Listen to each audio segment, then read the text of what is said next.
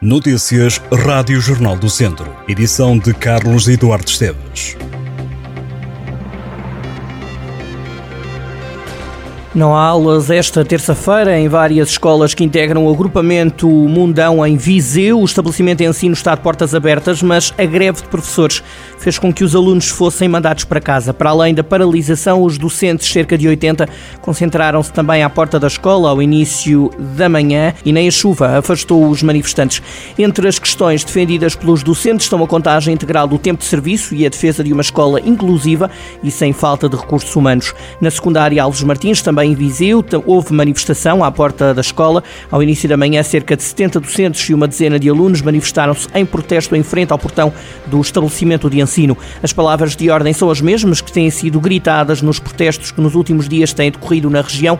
Está na hora de o ministro ir embora, foi uma das frases mais repetidas pelos manifestantes que empunhavam ainda vários cartazes a defender respeito, o fim da norma travão ou uma educação de qualidade. A barragem de Vilar atingiu a cota máxima de água armazenada, segundo o mais recente relatório do Sistema Nacional de Informação de Recursos Hídricos. A Albufeira, situada no norte do distrito de Viseu, está agora com 100% de capacidade.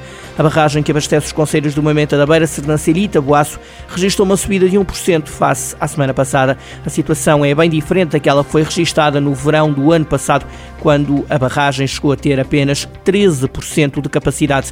A barragem de Varosa, em Lamego, tem hoje a segunda maior cota do distrito, está com 90% de capacidade. As albufeiras portuguesas registram uma média de armazenamento de 84%.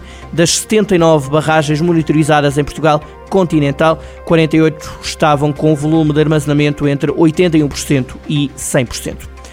Viseu é um dos distritos mais fustigados pelo mau tempo, que causou na última noite dezenas de ocorrências, a maioria quedas de árvores, adiantou a Autoridade Nacional de Emergência e Proteção Civil. Registaram-se 129 ocorrências que envolveram 438 operacionais e 188 meios terrestres. Portugal continental está desde segunda-feira a ser afetado pela depressão Fian, responsável pelo agravamento das condições meteorológicas nos próximos dias, com previsão de baixas temperaturas, chuva, vento forte e agitação marítima. Para esta terça-feira, o Instituto Português do Mar e da Atmosfera prevê a ocorrência de aguaceiros, queda de neve acima dos 800, 1100 metros de altitude no norte e centro de Portugal e rajadas de vento que poderão atingir os 120 km por hora.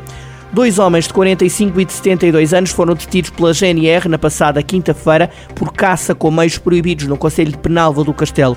Um dos homens ainda tentou fugir às autoridades. A detenção foi efetuada pelo Núcleo de Proteção Ambiental do CEPNA de Mangualde.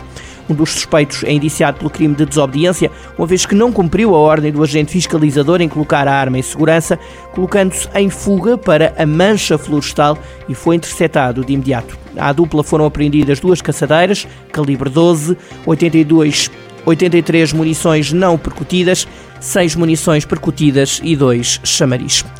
Académico de Viseu e Futebol Clube do Porto vão jogar no Estádio do Fontelo os quartos de final da Taça de Portugal. A Federação Portuguesa de Futebol agendou o jogo para 8 de fevereiro, uma quarta-feira, às 8h45 da noite. O duelo marca o reencontro dos dois clubes na prova rainha do futebol nacional.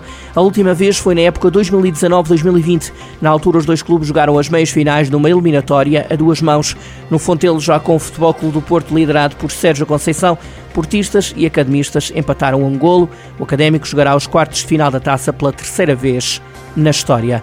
Lamego recebe em fevereiro a gala de abertura do Douro Cidade Europeia do Vinho, no momento que o presidente da Comunidade Intermunicipal do Douro, Carlos Santiago, classifica como o grande arranque do evento anual, que inclui iniciativas à volta do vinho no Douro e na Europa. A programação inclui eventos obrigatórios no âmbito da Cidade Europeia do Vinho, eventos novos promovidos pelas CIM e ainda outras iniciativas realizadas nos municípios, mas que terão o chapéu da Cidade Europeia do Vinho 2023. E em Mangualde, a Câmara está a estudar a criação de uma zona empresarial agroalimentar no Conselho para alavancar ainda mais o setor primário.